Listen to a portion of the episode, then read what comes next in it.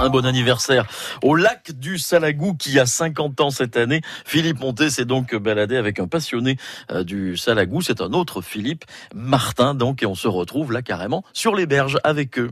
Oui, bonjour à toutes et à tous. En compagnie de Philippe Martin, nous allons évoquer à l'occasion de cet été 2019 le 50e anniversaire de la création du lac du Salagou, de la construction du barrage.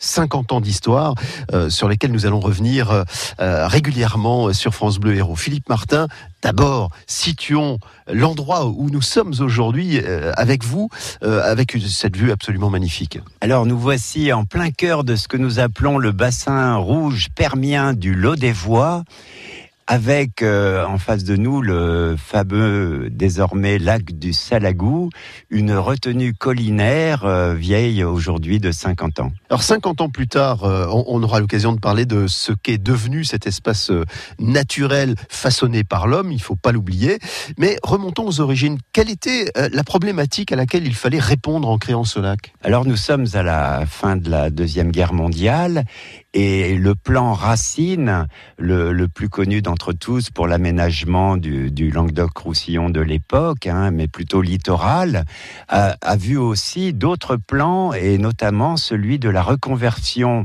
de la viticulture de la moyenne vallée de l'Hérault. Et ce barrage avait théoriquement deux fonctions. Une fonction d'écrètement des crues, c'est-à-dire de retenir l'eau des orages méditerranéens très destructeurs, et d'autre part de donner de l'eau à un renouvellement de l'agriculture euh, locale et notamment le maraîchage et l'arboriculture, hein, puisque les, élus pensaient à l'époque, donc sous la direction de Jean euh, Jean Ben, c'était un grand résistant, euh, président du Conseil général à l'époque c'est les origines euh, de la construction du barrage sur cette volonté euh, institutionnelle. Sur cette image géographique que nous pourrions euh, partager avec celles et ceux qui sont à l'écoute de cette chronique spéciale sur le cinquantenaire du Salagou, que voyons-nous face à nous et autour du plan d'eau, combien, par exemple, de communes pourrait-on apercevoir d'ici, du, hameau des Vaillés où nous sommes? Alors, ce qu'on appelle les communes riveraines euh, du lac, mais aussi certaines euh, qui ne voient pas le lac, mais qui sont incluses dans le grand site euh, de France du, dit du Salagou et de Mourez, eh bien, ce sont des petites communes, alors que leurs capitales politiques sont l'Odève et Clermont-Lérault. Et donc, Philippe, au total, combien de communes tout autour du lac?